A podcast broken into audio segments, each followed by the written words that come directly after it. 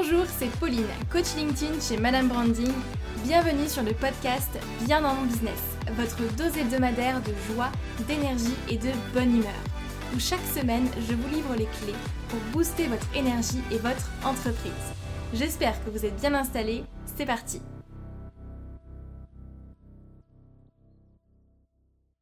Bonjour tout le monde, j'espère que vous allez bien. Merci d'être là, merci de m'écouter et d'écouter ce podcast.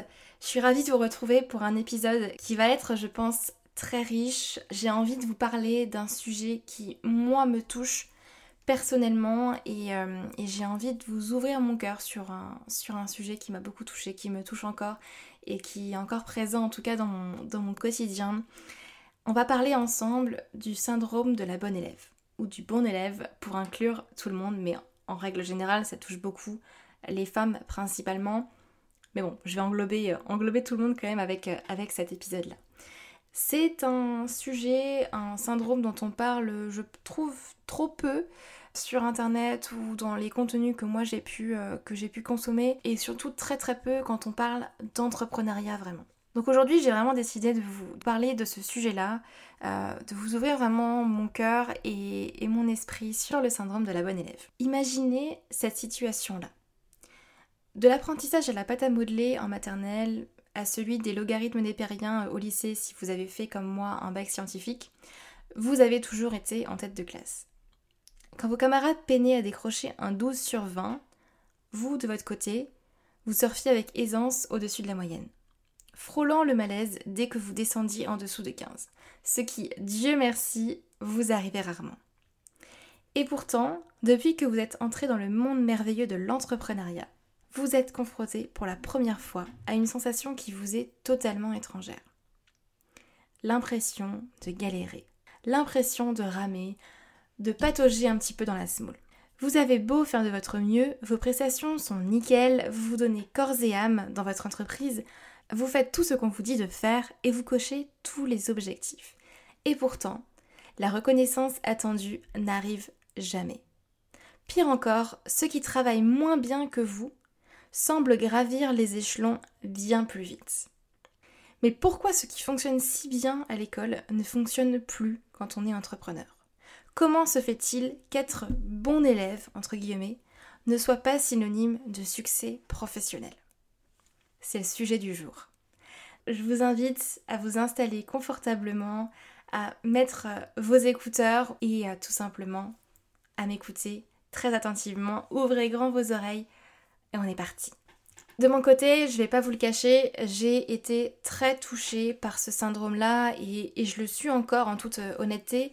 J'ai dû apprendre très vite, lorsque je me suis lancée, à déconstruire mes croyances pour les remplacer par des croyances beaucoup plus saines et qui me feront grandir, qui m'ont fait grandir plus rapidement et qui sont bénéfiques pour moi en tant qu'entrepreneur. Vous le savez certainement, mais de mon côté, je fais beaucoup de développement personnel et je pense qu'aujourd'hui, j'ai assez de recul pour vous parler en tout cas de ce sujet-là. Le parcours n'a pas forcément été facile, euh, loin de là. Facile, franchement, ce serait pas du tout le mot que j'emploierais. Pas du tout été facile, au contraire, et je pense que beaucoup d'entre vous se reconnaîtront en tout cas dans mes paroles. Alors je tiens quand même à préciser une chose très très importante, je ne suis pas psychologue, je ne suis pas non plus experte sur le sujet du syndrome de la bonne élève. S'il y a des personnes ici qui nous écoutent, qui en connaissent davantage et qui ont envie d'alimenter en tout cas le débat et le podcast, ce sera avec grand grand plaisir que je vous écouterai. Donc n'hésitez pas à m'envoyer un message pour nourrir cette discussion-là. J'adore apprendre en tout cas de, vos retours. Donc euh, si effectivement vous êtes plus investi que moi dans ce sujet-là, n'hésitez pas à me faire un retour. Et attention à ne pas non plus prendre pour vérité générale ce que je vais vous partager. Moi j'ai vraiment envie ici d'ouvrir la parole à ce syndrome-là et je souhaite simplement vous partager mon expérience, ma vision, les étapes par lesquelles je suis passée lorsque je me suis lancée également à mon compte. Et si des personnes effectivement sont plus à même de parler du sujet que moi et nous écoutent aujourd'hui, je serai plus que ravie d'échanger avec vous pour nourrir euh, le sujet, donc n'hésitez pas à revenir vers moi. Alors j'imagine que vous vous en doutez, moi effectivement de mon côté j'ai toujours été cette euh, bonne élève-là, euh, très souvent première de ma classe, première de promo, et, j'en passe. J'ai effectivement eu de très très bonnes notes. Mon bac S, je l'ai eu avec, avec mention très bien. Enfin bref, voilà. J'ai pas non plus envie de me faire des éloges, mais juste pour vous remettre effectivement un petit peu le contexte, effectivement, j'ai toujours eu effectivement de très bonnes notes à l'école, tout simplement parce que je rentrais très bien dans le moule de l'éducation française. Et contrairement à ce qu'on peut penser ou à ce, à ce que la société peut nous transmettre quand on grandit, non, être doué à l'école et avoir de bonnes notes, non, je suis désolée, ce n'est pas ça qui va vous garantir un succès professionnel et c'est encore moins ça qui va vous garantir le fait que vous serez un bon entrepreneur, une bonne entrepreneuse. Pas du tout, au contraire. Donc dans cet épisode, on va voir déjà dans un premier temps, je vais vous expliquer ce que c'est vraiment le syndrome de la bonne élève, du bon élève, comment est-ce qu'il se crée. Puis ensuite, on va voir également bah, comment s'en sortir. Voilà, je vais vous partager mon parcours, mon expérience, des tips que j'ai, que moi j'ai mis en place, que j'ai expérimenté pour, euh, pour m'en sortir, pour le travailler. Et puis voilà, on est parti. Alors tout d'abord, le syndrome de la bonne élève, qu'est-ce que c'est? Ce syndrome-là, il faut comprendre qu'il est à l'origine très particulièrement d'une pression sociale qui, en règle générale, amène un perfectionnisme très destructeur les personnes qui, qui, sont touchées par ça. Très souvent, il va être euh, beaucoup plus vu chez les femmes que chez les hommes, voilà, désolé, mais c'est un fait, effectivement. Donc je pense que les femmes qui m'écoutent aujourd'hui, à mon avis, se sentiront peut-être plus concernées par ce que je vais dire, mais c'est quand même destiné à vous aussi, les hommes qui m'écoutent. Pourquoi ça touche davantage les femmes? Eh bien, tout simplement parce que déjà, en grandissant dans la société dans laquelle on vit, on va pas se le cacher, filles et garçons ne sont pas élevés de la même manière. Je vais pas rentrer forcément dans ce débat-là aujourd'hui parce que je pense que c'est un débat pour un autre moment, mais très souvent, une fille va être. Euh, enfin, tous les adjectifs qu'on va mettre derrière vont être par exemple ordonnée, assidue, consciencieuse, calme, disciplinée. Alors que les garçons, souvent, on va utiliser d'autres adjectifs comme dissipé, mal organisé, désordonnée. Et, euh, et, je pense que c'est très, c'est très inconscient aujourd'hui encore dans la société dans laquelle on vit. Et c'est vrai que avec le recul, quand je regarde, ben, par exemple, quand je compare moi avec mon frère, effectivement, j'adore mes parents, hein, je les aime du plus profond de mon cœur et je ne leur en voudrais jamais parce que voilà, ils, ils, ils nous ont élevés de la, de la plus belle manière qui soit. Mais clairement, nous n'avons pas été élevés de la même manière, avec les mêmes mots. Je suis désolée, mais c'est ainsi. Euh, et, effectivement, j'ai grandi avec cette pression sociale qu'il fallait que je sois ordonnée, qu'il fallait que je sois consciencieuse, méticuleuse dans toutes, toutes mes actions, que je reste calme, que euh, je sois disciplinée et non pas dissipée, et que les filles réussissaient davantage mieux à l'école que les garçons. Tout ça pour dire que inconsciemment, encore une fois, dans la société dans laquelle on vit, on donne le droit aux garçons de faire des erreurs, d'avoir des défauts, alors qu'on nourrit une certaine culture de la perfection auprès des filles, ce qui peut avoir des répercussions très très fortes sur euh, notre avenir et notamment donner lieu à ce syndrome de la bonne élève, du bon élève.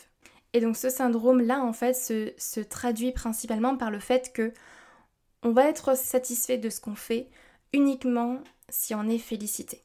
On va chercher la reconnaissance des autres parce qu'on en a besoin pour savoir que ce qu'on fait c'est bien déjà. Et donc on va, mettre en place un travail acharné, on va vraiment s'arracher au travail pour avoir l'approbation de nos professeurs, de nos parents et par la suite ben, de notre entourage, de nos supérieurs, de nos collègues, des gens qui nous entourent tout simplement.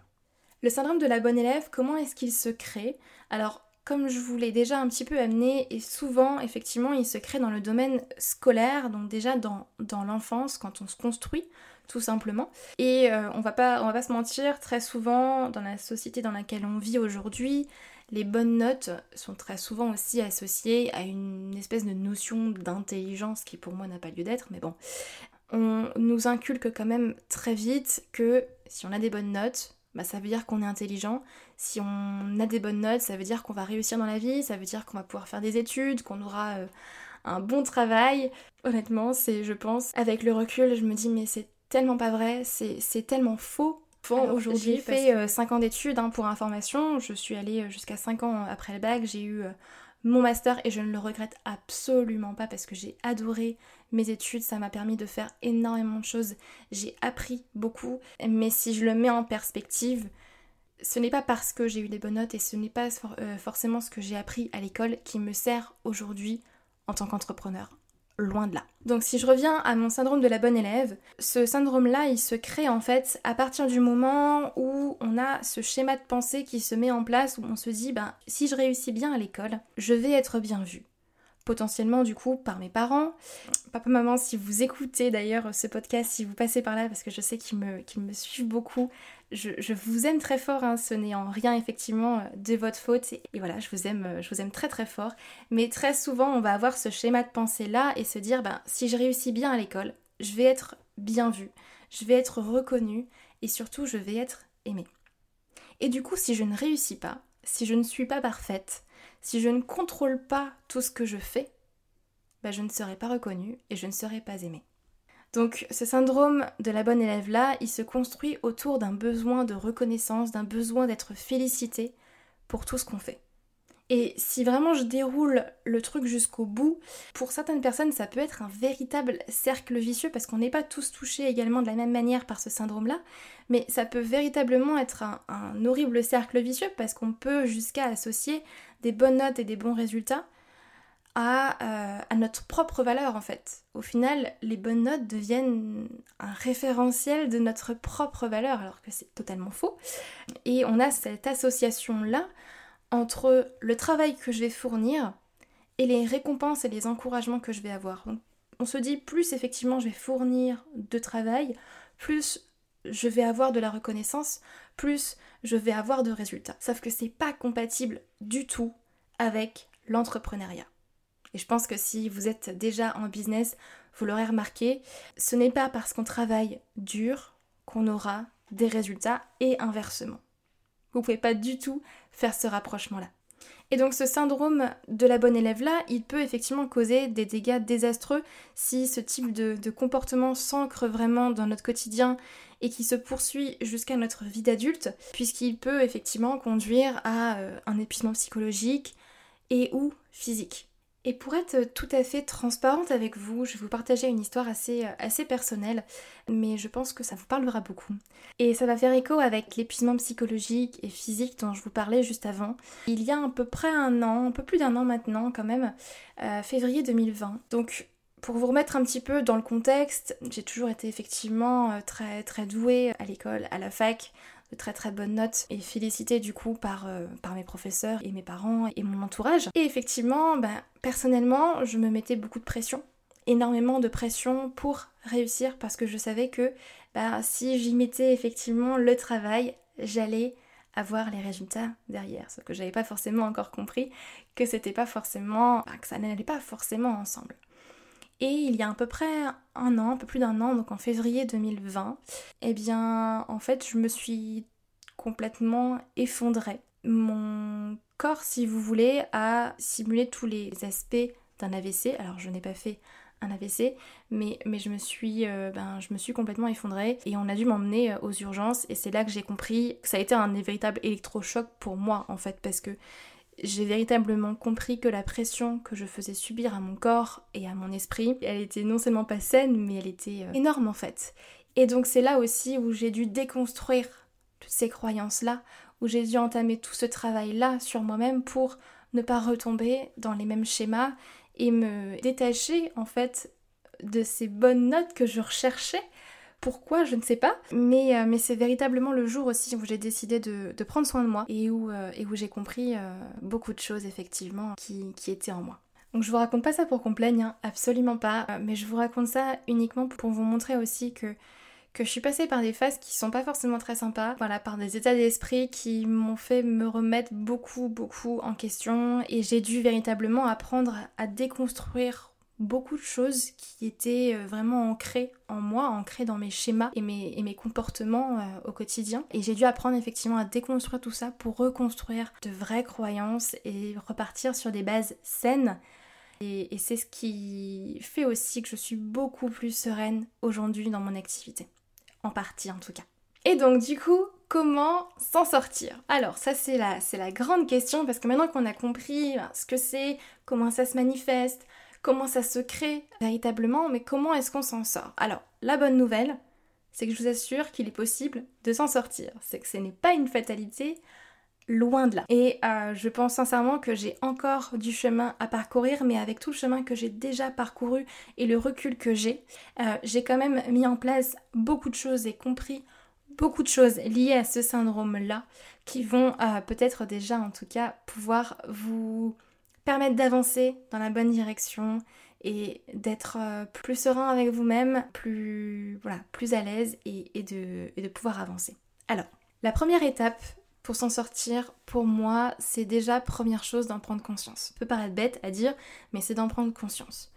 C'est de le repérer et de l'accepter. Moi j'en ai pris conscience véritablement euh, en février 2020 lorsque j'étais euh, aux urgences en train de faire euh, mon IRM et de me dire mon dieu qu'est-ce qui m'arrive? C'est à ce moment-là où j'ai véritablement pris conscience qu'il y a quelque chose sur lequel effectivement je devais véritablement travailler. Ensuite c'est l'accepter et je pense que c'est l'étape la plus difficile parce que en tant qu'être humain on a très très souvent tendance à se voiler la face. Et l'accepter, effectivement, ça demande un certain courage, ça demande une certaine vulnérabilité aussi. Ça peut être effectivement pour moi une étape très très difficile, mais c'est de se dire, ok, aujourd'hui je suis là-dedans, effectivement je suis dans ces schémas-là, et je veux m'en sortir.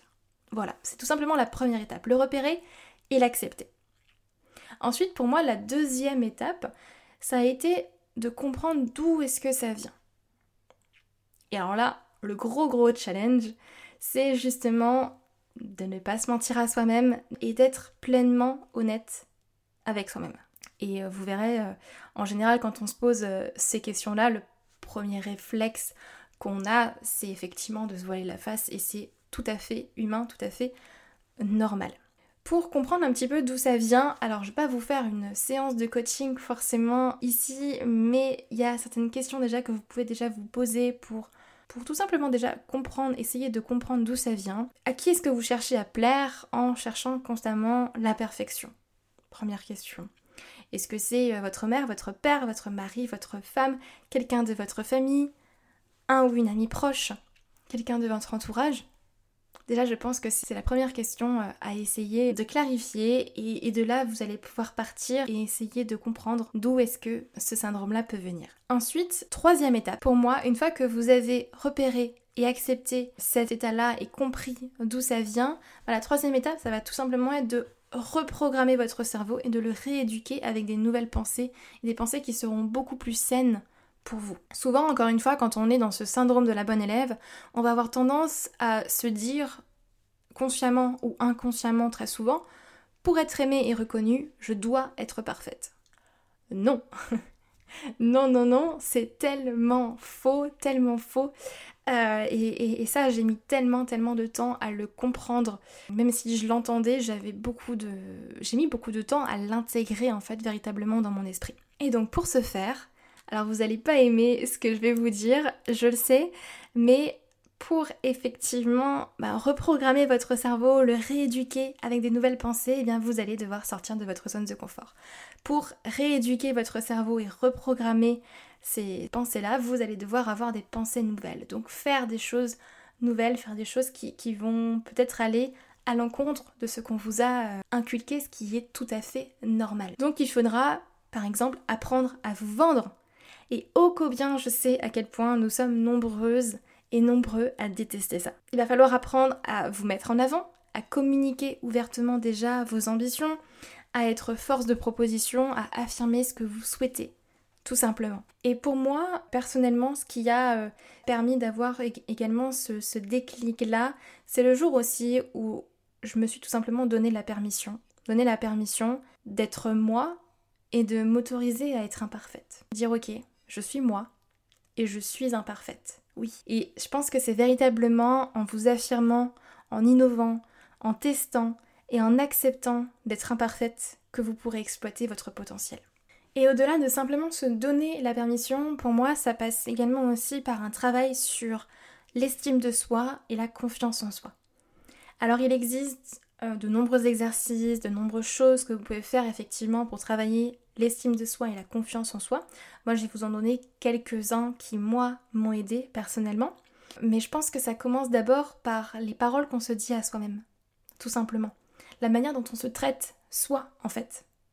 Vous pouvez par exemple choisir de vous dire des phrases telles que ce n'est pas forcément le nombre de likes, de commentaires ou d'abonnés qui définira ma valeur.